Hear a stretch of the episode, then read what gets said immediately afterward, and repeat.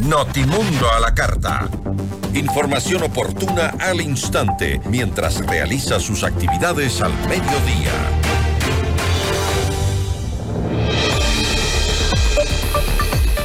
La prórroga en funciones de seis jueces de la Corte Nacional de Justicia hasta el 2030, resuelta por la administración del hoy detenido por el caso Metástasis Wilman Terán, cuando estaba al frente del Consejo de la Judicatura, ha generado varios pedidos de revisión. Entre estos, Juan Esteban Guarderas, consejero de Participación Ciudadana, anuncia acciones contra esta prórroga en funciones.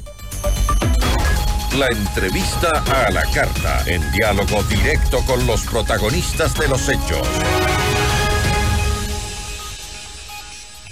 Nos acompaña a esta hora Juan Esteban Guarderas, consejero de Participación Ciudadana y Control Social. Eh, parece que se está conectando en este momento con nosotros el consejero. Mientras lo hace, les cuento que también eh, eh, a finales de, diciembre, me parece, el directorio del Colegio de Abogados de Pichincha ya había solicitado a la actual administración del Consejo de la Judicatura, encargada ahora a Álvaro Román, que eh, se revoque la resolución mediante la cual se extendió el el periodo de funciones hasta el 2030 para seis jueces nacionales, porque había, había sido hecho en, circunstancias bastante peculiares, digamos. Ahí estamos ya con el consejero de Participación Ciudadana y Control Social, Juan Esteban Guarderas. ¿Cómo está? Muy buenas tardes.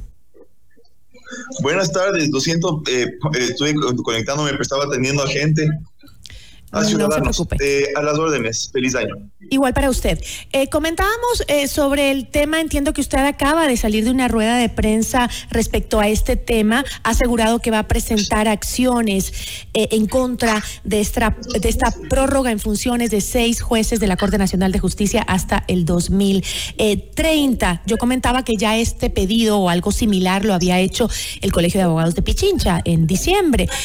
¿Cuáles son esas acciones que ahora usted pretende emprender, supongo yo que desde el Consejo de Participación Ciudadana. Mire, está muy bien. Yo saludo la, la, actividad, o sea, el, eh, las quejas que se llevaron desde el, desde el Colegio de Abogados de Pichincha. El problema es que no son una, uh, una institución de control. Yo eh, no digo que sea mejor o peor, es que en mis competencias de control social, yo sí me puedo informar y yo sí puedo ver el cumplimiento de la ley de las instituciones. Yo yo tengo esperanzas en este nuevo Consejo de la Judicatura. Tengo esperanzas en este nuevo Consejo de la Judicatura. ¿Cuál es la esencia, estimada Gisela? Es muy simple. Mira, dos personas que estaban en la cárcel, solo esos dos votos, únicamente esos dos votos de dos personas que estaban en la cárcel, Wilman Terán y Javier Muñoz, esos dos votos decidieron que jueces tenían que quedarse hasta el 2030, cuando tenían que irse este año y en el 2027. Y no hay base legal que les permitan tal prórroga. Entonces, mi, mi, mi actividad en el ejercicio de mis competencias es decirles, primero, infórmeme qué base legal hay para que esos jueces sigan ahí. Y si es que no hay base legal, entonces, ¿qué acción está haciendo el Consejo de la Judicatura para revertir esas decisiones de dos personas que están en la cárcel.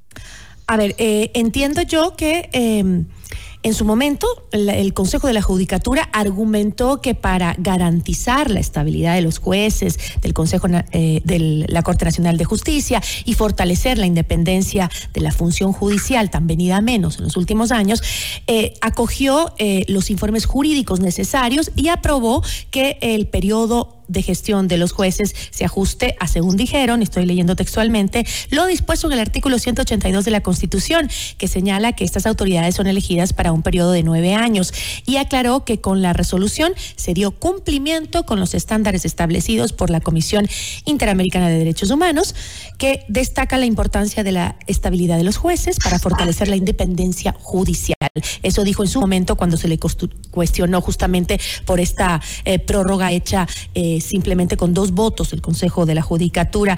Entonces, esa prórroga está eh, estaría fuera del marco de la normativa legal. ¿Usted lo pudo comprobar? Mire, dos temas. Muy buena su pregunta. A ver, primero, la Constitución efectivamente dice que los jueces tienen un periodo de nueve años. Sí, eso dice la Constitución, pero también dice que hay una renovación por tercios cada tres años. Entonces, en ningún momento, o sea, y luego tomemos esto en consideración que, a ver, ocurrió lo siguiente. Eh, el Consejo de Participación Ciudadana y Control Social Transitorio hizo una evaluación de los jueces de los que se generaban algunas vacantes. ¿Ok? Entonces, hizo un concurso y en el año 2021, con ese tenía el concurso, se sacó una resolución que daba cumplimiento justamente al proceso de evaluación, que además había hay una sentencia del Tribunal Contencioso de, la Corte Constitucional, en donde se establecían exactamente los periodos. Entonces, efectivamente, sí, entonces en suma, mire, sí es verdad, sí es verdad que eh, la Constitución dice que los jueces duran nueve años, pero también es verdad que habla de la renovación y por periodos de tres años. Y además ya había un recorrido jurídico largo en ningún momento, porque esa no es mi competencia, yo aseguro que, que, que uh, a ver, ¿Yo qué es lo que hice? ¿dónde, ¿Dónde está la irregularidad? Eh, en, en, que los jueces que fueron prorrogados con apenas, eh, eh, se los hizo con apenas dos votos, ¿eso es parte de la irregularidad? Es decir, en la judicatura, ¿cuál es la irregularidad? ellos están prorrogados por encima de los plazos que estaban legalmente establecidos. Y no importa, o sea, es, verdad que la Constitución dice que tiene que quedarse nueve años, pero también dice que tiene que renovarse y se renueva por tercios. Mire, y eso no es una particularidad solamente de, de, la Corte Nacional. Por ejemplo, mire, los vocales del Consejo Nacional Electoral tienen un periodo de seis años, pero cada tres años se renueva parcialmente y por sorteo se tienen que ir dos. Estas personas no van a tener sus seis años de gestión, van a tener solo tres. Entonces, el, el, requerimiento legal no termina solamente en el periodo, sino en la renovación de las instituciones, por supuesto. ¿Y qué es lo que yo en mi capacidad de consejero, en mi calidad de consejero he hecho? Y eso es muy importante que, que esté súper claro, porque su pregunta es muy inteligente. Mire, yo lo que estoy diciendo es, explíquenme a mí qué base legal hay para prorrogar estos jueces. Y si es que no hay base legal, ¿qué acciones han tomado usted para revertir esos mecanismos? Digamos que el Consejo de la Judicatura ahorita, eh, presidida por el señor Álvaro Román, me dice que efectivamente, en base a los tratados del, Ecuador, eh, junto con eh, una interpretación de la Corte Constitucional, hay una base, hay una base legal para la prórroga. Por lo tanto, ellos no han hecho ninguna acción con eso están cumpliendo lo que yo he solicitado.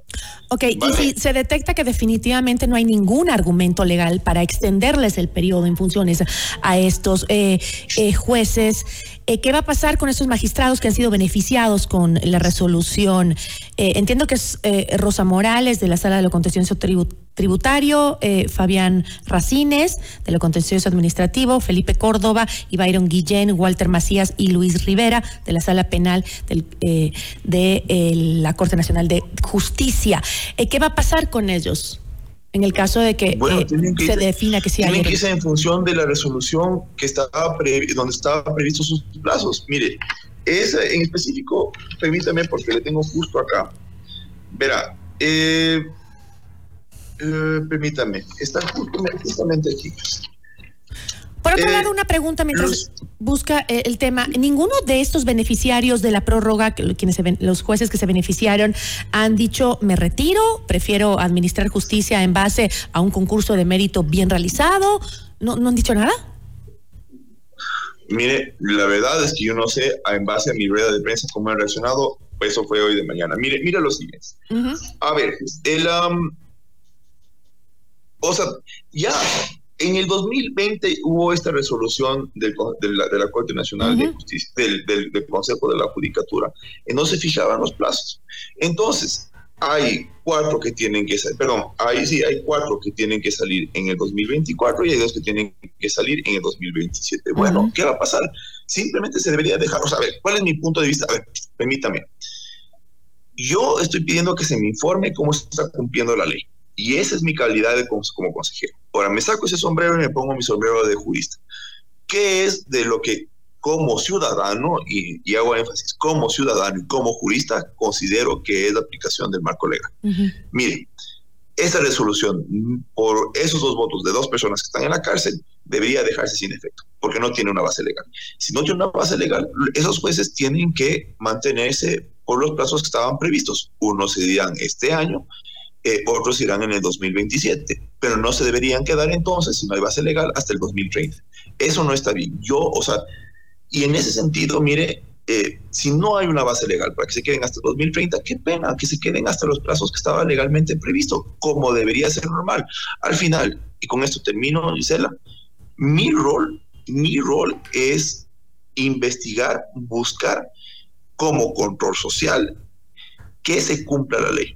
Entonces, eso es lo que acabo de solicitar al Consejo de la Judicatura. Ya, y este, eh, mientras saques el sombrero del Consejo de la Judicatura y póngase de nuevo el de abogado, em, para que me responda esta pregunta, eh, ¿qué hay detrás de la intención de prorrogarlos en funciones si esta prórroga se hizo de manera ilegal? Mire, muy buena pregunta. Y yo puesto mi, mi, gorro de ciudadano, y no solo de abogado, de ciudadano, yo me pregunto. Ahí entre, esos jueces está el señor Luis Rivera, que tenía a su cargo el caso de Jorge Glass y con una interpretación que a mí como ciudadano, no en mi capacidad de consejero de Consejo de Participación Ciudadana, porque ahí no tengo ninguna competencia, eh, a mí me, es una interpretación que es totalmente loca, que una persona que ya no es vicepresidente de la República tenga unas inmunidades que tengan que ser aprobadas por la Asamblea. Entonces, el juez que pidió eso, que, que es una actuación que, que impide que se le siga procesando a Jorge Glass, ese es uno de los jueces que está renovado hasta el 2030. Entonces, sumemos uno más uno. Pues. O sea, mi pregunta es, sumemos uno más, mi, yo lo formulo así, sumemos uno más uno. ¿Cuál es entonces la intención de que esos jueces estrictamente estén, estén prorrogados? ¿Será acaso, será acaso controlar la sala de lo penal? ¿Será acaso controlar los juicios que están en manos de esos jueces? ¿Será acaso que se quiere prorrogar el sistema de impunidad que estaba siendo gestionado presuntamente, ese sistema de impunidad, por esas dos personas que están en la cárcel, Wilman Terán y, Javier Muñoz, a mí me parece que son preguntas válidas. Y de esa manera yo le, punto, respondo a su pregunta que es muy inteligente, porque atrás de esta prórroga hay indicios de algo mucho más grave. Y le pongo un datito más eh, sobre los jueces Luis Rivera y Byron Guillén. Eh, la Fiscalía General del Estado no había descartado un posible procesamiento por presumir que los magistrados pudieron coadyuvar en la estrategia de defensa para liberar al narcotraficante Leandro Norero asesinado en 2022 y el protagonista pues de eh, el caso Metástasis, ¿no? Esos son los prorrogados en funciones, como usted dice, hay que analizar eso. Yo le agradezco muchísimo por habernos acompañado, doctor. Siempre a los órdenes, siempre a los órdenes. Feliz año. Ah, ah, y una última cosa. Claro que sí. Mire, hoy día es el Día del Periodista. Eh, en la historia del Ecuador, no solo la reciente, sino la, la, amplia. Desde el inicio de la República, las instituciones públicas han fallado repetidamente a la ciudadanía. No así los medios de comunicación, no así los periodistas. Nosotros, los ciudadanos, les debemos a ustedes mucho. Feliz Día del Periodista. Muy amable, muchísimas gracias. Una buena tarde. Nos acompañó Juan Esteban Guarderas, consejero de Participación Ciudadana. Notimundo a la carta. 60 minutos de noticias actualizadas. Conducción Gisela Bayona.